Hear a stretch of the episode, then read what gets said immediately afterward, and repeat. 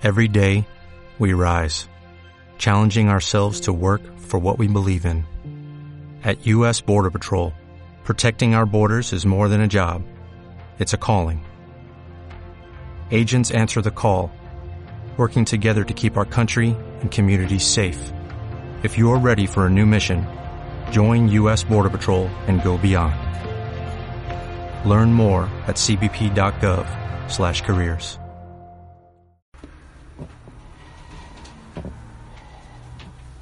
Del Evangelio según San Juan, capítulo 15, del 1 al 5. Dice el Señor, yo soy la vid verdadera y mi Padre es el viñador. Todo sarmiento que en mí no da fruto, lo corta, y todo el que da fruto, lo limpia, para que dé más fruto.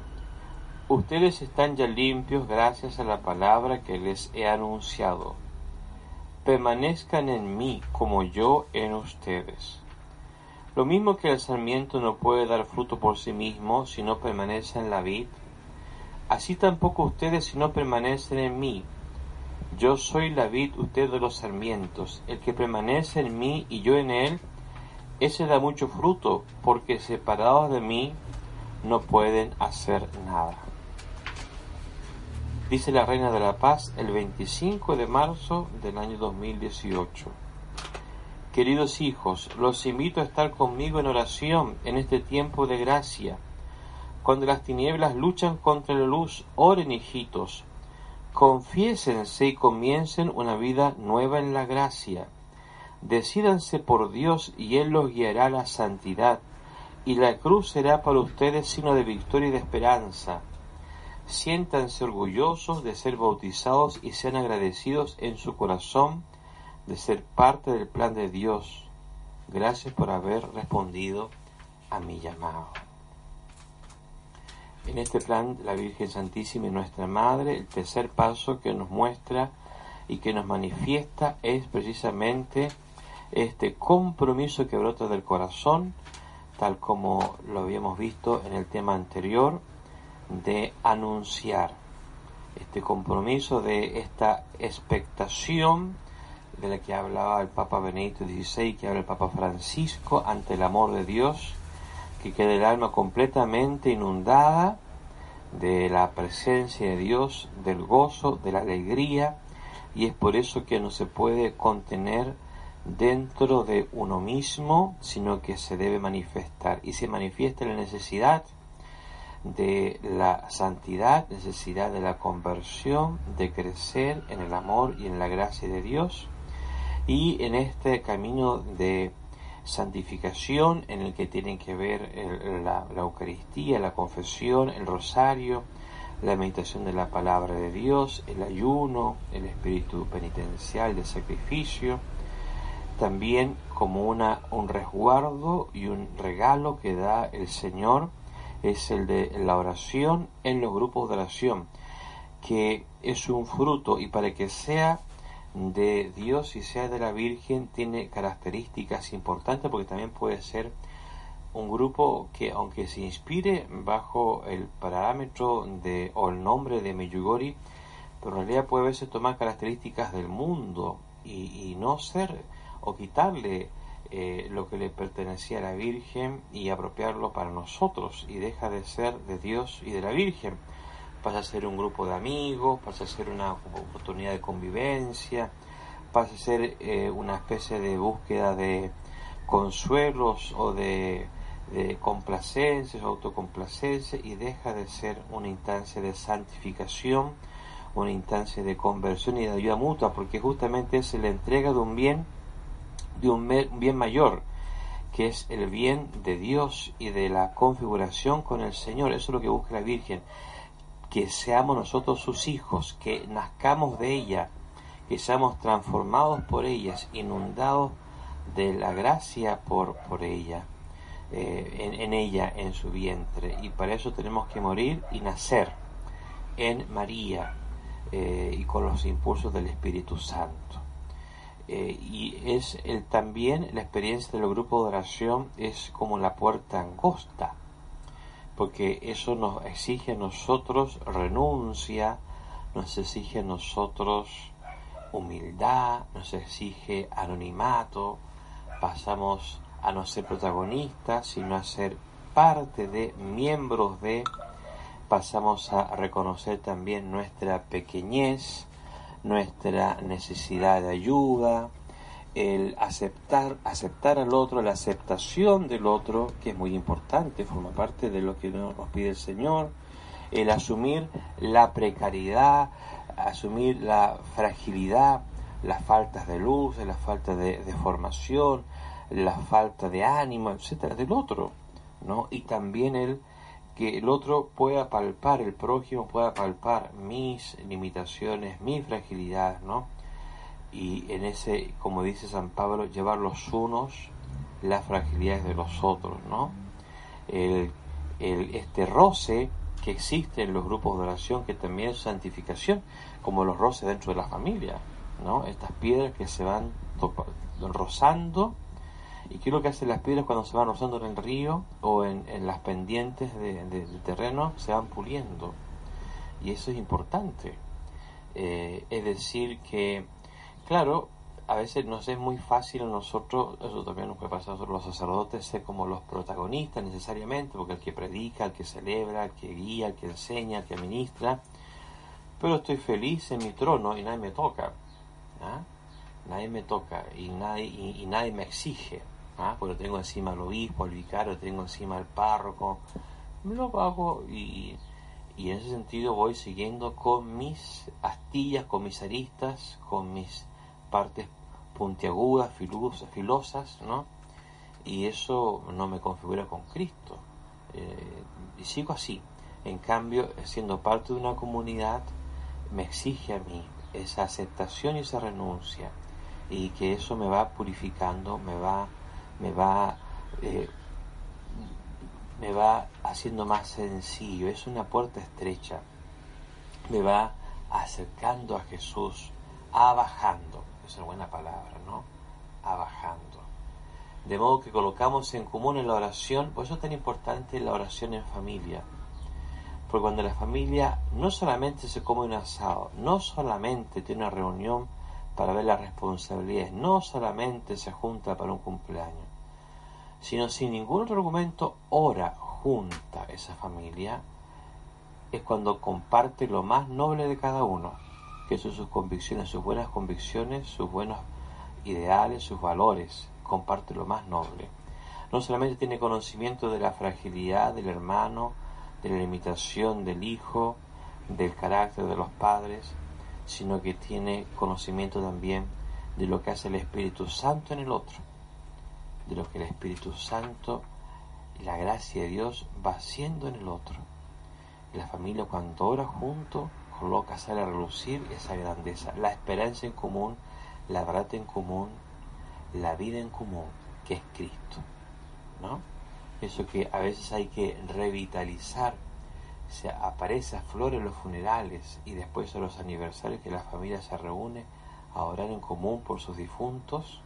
Eso también se hace más frecuente y más fructífero en el grupo de oración. Y cuando es de familia, cuando es de amigos, cuando es de cercanos, es de una comunidad eclesial o parroquial. La puerta estrecha es el camino a la vida eterna, que es una senda de virtud y de justicia, y los grupos de oración se transforman en eso, en la que se hace un sacrificio, no significa de en un momento de complacencia o de comodidad, vamos a ir a sentarnos a la arena de la playa, o a tomar un rico trago, no, es un sacrificio en común, sin ninguna otra ganancia sino la de estar con el Señor. Es decir, lo propio, si la familia debe luchar por el sustento físico de unos y otros y por el provecho de este sustento físico, y la familia católica, cristiana, que se juntan ¿no? para participar y para compartir en las fiestas. ¿Qué es lo que está haciendo ahí? Compartiendo el fruto del trabajo de cada uno. Con mayor razón debe compartir también el fruto espiritual de cada uno, de la vida espiritual, que es en la vida, la vida de oración. Y esto es un, un momento de sacrificio y de esfuerzo, es una puerta estrecha, pero que va haciendo crecer el horizonte de la vida plena porque en este negarse a sí mismo va resplandeciendo el amor de Dios, lo más grande de la persona, porque se cede a la necesidad, a la intención, a la grandeza o a la fragilidad del otro. Esa es la característica propia del grupo de oración. No son protagonistas, no busca uno ser el que sea el, actor principal o la actriz principal. Ahí el que ocupa ese lugar es la Virgen Santísima y a Jesús, que lleva la Virgen en su brazo y en su corazón. Y todos los demás somos como los apóstoles cuando la Virgen los convocó en Pentecostés y guiados por la oración maternal de María, esperaron la llegada del Espíritu Santo. Como ocurre cada vez que imploramos el Espíritu Santo, la que lo implora primero por nosotros y para nosotros es la Virgen. Siempre está ella ahí, en cada comunidad. Por eso tenemos que mirar nosotros con gran eh, importancia el valor de la oración en común. Lo tiene la oración personal. La oración personal nos ayuda a fortalecernos en la fe, la esperanza y la caridad dentro de nuestro alma, nuestro corazón. Y eso podría perfectamente, si no le colocáramos el obstáculo del de la soberbia, del orgullo y del pecado, transformarnos y hacernos luz y vencer, y nuestros pecados y sanar nuestras heridas. Pero como somos frágiles y somos débiles, y nuestro orgullo, nuestra soberbia, nuestra vanagloria eh, se, nos obstaculiza y nos mancha, entonces por eso que nos ayuda la oración comunitaria. Fíjese, porque si no, perfectamente podían tener hoy día las misas por red. El curita está en la parroquia y transmite por misa, por internet, la misa a todos sus fieles. No hay que ir a la parroquia solamente en el momento de la comunión. O después pasa el padre por la casa de cada uno dándola. Eso puede funcionar para los enfermos, porque es momentos extremos. Pero eso no produce la transformación Cristo hizo que los apóstoles convivieran tres años con Él. Por esos tres días de la pasión, la muerte y la resurrección. Porque en ese convivir está el, ese tocarse, rozarse, pulirse. Está ese renunciar al propio yo para que resplandezca el Señor. Y por eso que significa asumir que en los grupos de oración no va a llegar la gente santa, santificada llega la gente herida y uno tiene que aceptar como propia esa gente herida. Ellos son parte de ti. Y sus limitaciones, sus fragilidades, sus tropiezos, sus cegueras son tu responsabilidad. Esto en la vida cotidiana es así. Nadie pasa por la vida nuestra por accidente. Si un cabello de la cabeza no se cae si Dios no lo permite, dice la palabra de Dios, ¿cierto? Amén. Amén. Si no pasa eso sin que Dios lo permite, ¿cuánto más si alguien pasa por mi vida ha sido porque Dios lo ha querido? Y Dios lo ha querido para que yo sea instrumento, sea las manos de Cristo, sea la voz de Cristo, sea el corazón de Cristo con esa persona. O iluminándolo o padeciendo por causa de esa persona. Porque mi padecimiento va a ser razón de oración por esa persona. Ese que me insultó, ese que me hirió, ese que me perjudicó, yo rezaré por él, por su conversión, por ella, por su salvación, para que Dios la bendiga, porque así se vence la maldición, bendiciendo, para que Dios le bendiga, y de esa manera yo me hago instrumento del Señor. Por eso permitió Cristo que padeciera por esa alma, esa alma me hiciera sufrir para que yo fuera su instrumento de salvación. Así también, eso que en la vida cotidiana debe ocurrir y ocurre, entonces la gente que usted conoció, la gente con la que usted compartió el trabajo, la experiencia de familia, que fue causa, uno sabe por qué, es por eso. ¿Cuánto más en el grupo de oración? Es decir, yo no puedo desistir de ellos por sus fragilidades, por sus miserias, por sus problemas, por su solamente si es que no quieren seguir los caminos de la Reina de la Paz y quieren hacer otra cosa, entonces si quieren juntarse para hacer una lota o un bingo, entonces ahí no, es mi lugar. Pero si es para rezar, entonces ahí, si es para leer el mensaje, si es para el rosario, si es para la oración, ese debe ser mi puerta estrecha que me ayuda. Oh tibieza y negligencia de nuestro estado que tan prestos declinamos del fervor primero y no nos es molesto el vivir por nuestra flojera y tibieza, dice San Luis Marín de Montfort. Por lo tanto, el grupo de oración es combatir mi flojera y mi tibieza.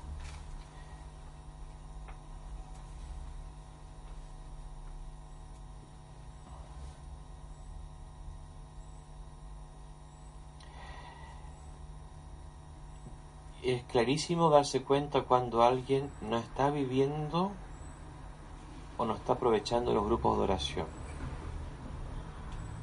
Sobre Miyugori hay mucho de esto. Yo sé que conozco gente que sin formar parte de un grupo de oración, sí Miyugori los ha transformado y son luz. Son testimonios de María. ¿eh? Conozco mucha gente, tengo que decirlo.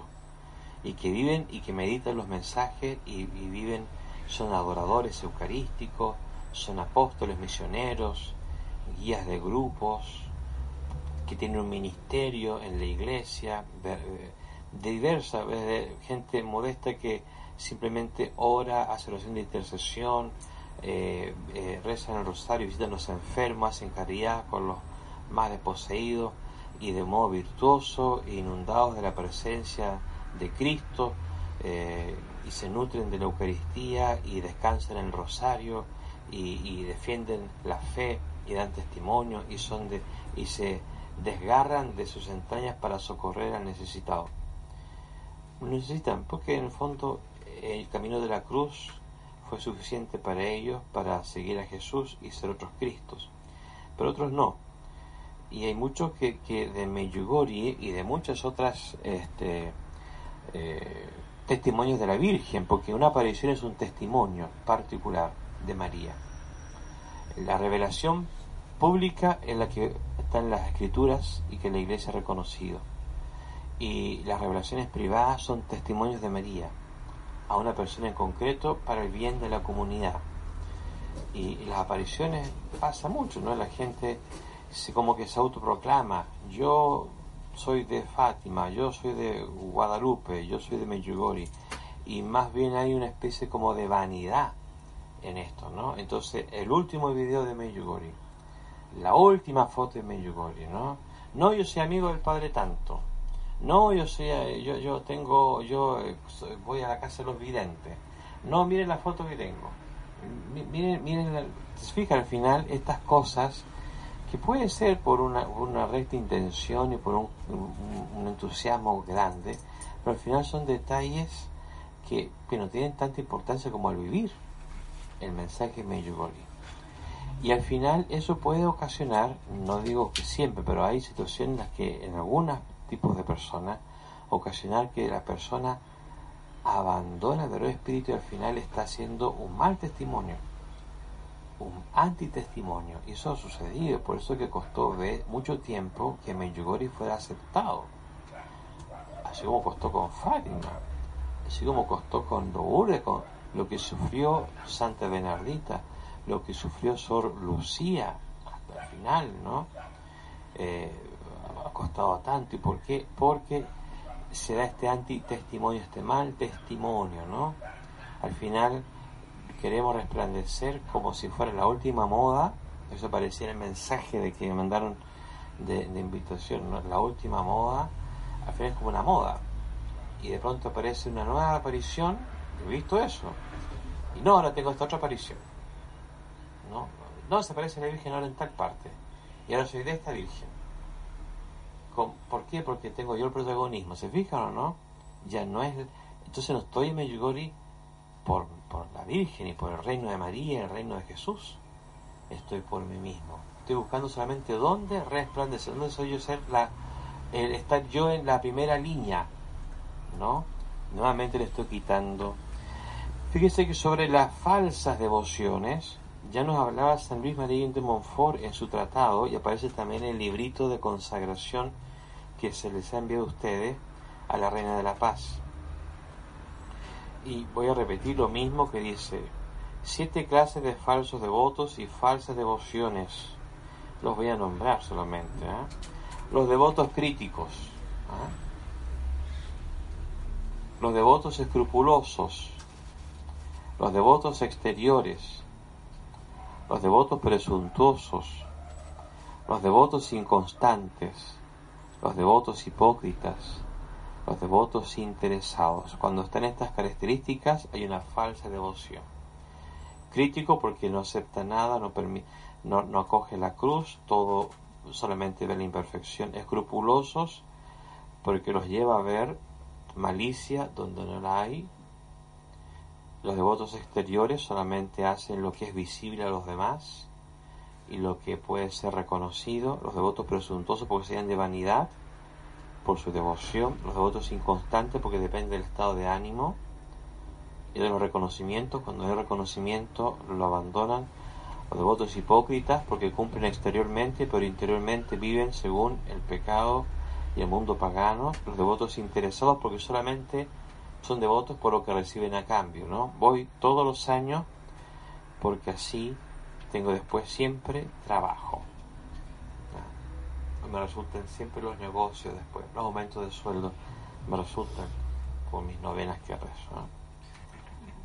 De esto lamentablemente hay mucho, no solamente en mi yugori, también la devoción al corazón de Jesús, la devoción en la preciosa sangre, la devoción, no, me las todas, de todos los movimientos pasa lo mismo. ¿Quién llega con la última novedad? ¿Quién llega con la última foto, a mí la pregunta que me hicieron durante mucho tiempo, hasta que me, escucharon esto, decir esto. Y esto que estoy diciendo, yo estoy repitiendo lo que me enseñó un sacerdote mexicano, eh, santo, que yo lo conocí, que falleció, un gran predicador de Meyugori, ¿no? Eh, y él escuché predicar esto. Yo después lo repito lo que solamente él decía. Eh, pero eh, cuando me escucharon decir eso nunca me preguntaron, porque antes todo el mundo me preguntaba, ¿y cuántas veces ha viajado a Miyogori? Y yo no me gustaba decir, porque sabía que iba a terminar ganando. ¿ah? Pero era como una competencia, para decirme, yo he ido cinco veces, yo he ido tres veces. Y después no respondía, porque en el fondo para, para no hacer caer a la persona en tentación. Pero la gran pregunta, ¿cuántas veces? Y yo conocí un hombre santo, un apóstol que hizo Meyugori en el norte del Perú y nunca viajado a Meyugori. Nunca. Y me llevaron a mí a hacer charlas de Meyugori a esos sectores. Y cuando él, y él me hacía preguntas, y él las respondía, porque yo no podía responderlas, porque el conocimiento y la profundidad que tenía de los mensajes era abimantemente superior al mío. Yo parecía un niño de, de, de pre-kinder y él, pues, un hombre muy, un arquitecto que todos los frutos de su trabajo de arquitecto lo dedicaba a comprar imágenes de la Gospa, a comprar los libros de Meyugori y iba con la imagen en su espalda, a pie, recorriendo los pueblos del norte. Me tocó ir a un encuentro, me llevó al centro Meyugori de Perú, a un encuentro al norte en Chiclayo, donde estaban estos grupos dentro de un del santuario se llama de Guadalupe, más de mil personas. Los grupos de oración que las, todo lo que ahora está con lluvia en esa época, el famoso eh, eh, invierno eh, andino, ¿no? la gente en los pueblos más recónditos, grupos de oración de la Reina de la Paz, y todos llegaban arriba del altar, había más de 200 imágenes de la Reina de la Paz, de los grupos que peregrinaron hacia Chiclayo con su imagen. Y todos esos grupos los fundó este caballero. Y nunca ha ido a Medjugorje. Y le preguntó a la hija, que también es arquitecto, y van a viajar con amigo. Yo creo que mi papá ya no puede, ya el padre me dijo. Porque que mi papá junta la plata, hay una petición de fundar un grupo en tal lugar, y él gasta esa plata fundando un grupo de oración en ese lugar. Para que tenga su imagen, sus libros, sus rosarios, ¿no? Ese hombre no, conoce mejor Medjugorje que el que haya viajado al que vive allá. Porque es la Virgen la que le da ese conocimiento, ¿no? Las falsas devociones, signos de una verdadera devoción, de una auténtica devoción. Fíjense, características claras. Es interior, es decir, produce un cambio de pensamiento, deseo, anhelos y forma de actuar y vivir que corresponden al querer de Jesús. Es tierna, llena de confianza en la Santísima Virgen, como la confianza de un niño en los brazos de su madre. Hace que esta alma recurra a María y que deje que sea ella la que resuelva todo en sencillez y ternura. Es constante, anima para que puedan oponerse a lo mundano y a las costumbres y máximas de lo carnal, a las pasiones y al enemigo de toda tentación, y persevere en medio de las adversidades y contrariedades, no le gane ni el cansancio, no le gana la melancolía, no le gana el escrúpulo ni la cobardía. Permanece y persiste en el Señor y es santa. No solamente busca evitar el pecado, sino que en todo imitar la virtud de María y de Jesús, en sacrificio, en generosidad, en fidelidad y en lealtad. De ahí que no tienen tiempo para ver televisión, no tiene tiempo ni siquiera para hacer el mal, ni para pensar mal. Vive haciendo el bien, vive amando y orando, buscando la sabiduría de Dios. Los grupos de oración nos liberan de nuestro protagonismo, de nuestras inconsecuencias, de nuestras vanidades, de nuestras incoherencias, y nos colocan en el puesto de la sencillez, del silencio, de la contemplación, del servicio, del anonimato, del estar en segundo, en último puesto, como le gustaba a Jesús, para ser dóciles al Espíritu de Dios. Dice la Reina de la Paz, lo dijo el 25 de septiembre del año 2000, queridos hijos, hoy os invito a abriros a la oración, que la oración se convierte en gozo para vosotros. Renovad la oración en vuestras familias Formad grupos de oración y así experimentaréis el gozo en la oración y comunión. Todos los que oráis y sois miembros de grupos de oración, estáis abiertos a la voluntad de Dios en el corazón y el testimonio, gozosamente el amor de Dios. Yo estoy con vosotros y os llevo todos en mi corazón y os bendigo con mi bendición materna. Gracias por haber respondido a mi llamada. Y así los grupos de oración se hacen en molde en el que la Virgen Santísima puede formarnos a nosotros como arcilla en corazones que se buscan asemejar o que son convocados a ser asemejados al corazón de Jesús. Miembros y fieles de una iglesia, de una comunidad, para que como grupo de oración seamos comunidad, como familia seamos comunidad, pero del Señor, no cualquiera de Cristo, de la iglesia, presencia de la iglesia, presencia de Cristo, para que saque de nuestra comunidad parroquial, familiar o personal una iglesia doméstica donde reina el Señor a semejanza de la Sagrada Familia de Nazaret, donde reinaba Cristo y su amor en los sagrados corazones de Jesús, de María y de José. Tenemos que pedir por eso a nuestra Madre.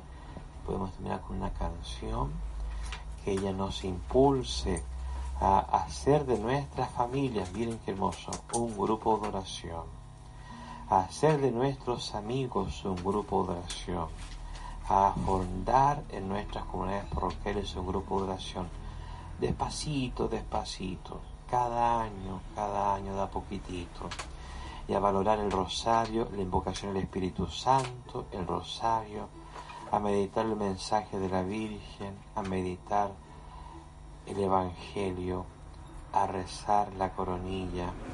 Y así en una escuela de amor materno, que nuestros corazones se han transformado en corazones de los apóstoles de los últimos tiempos, que son los apóstoles de María, para que por el reino de María venga a nosotros el reino del Señor Jesús.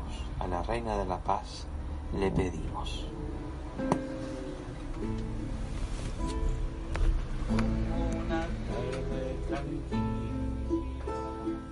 como un suave atardecer.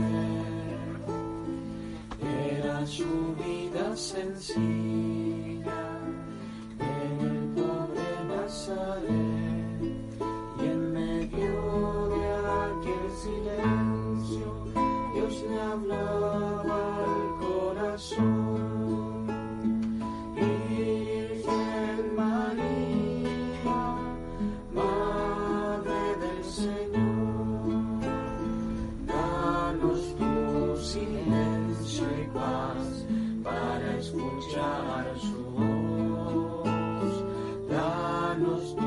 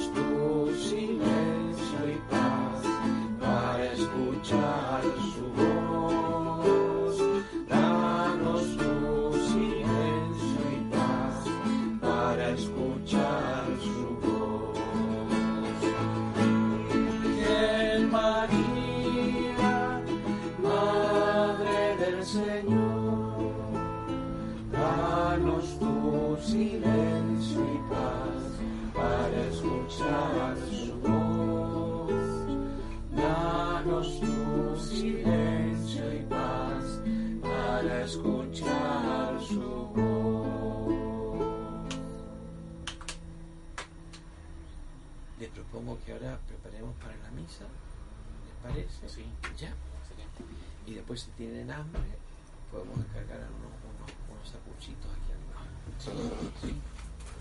sí vale. Voy a buscar mi maleta de misa.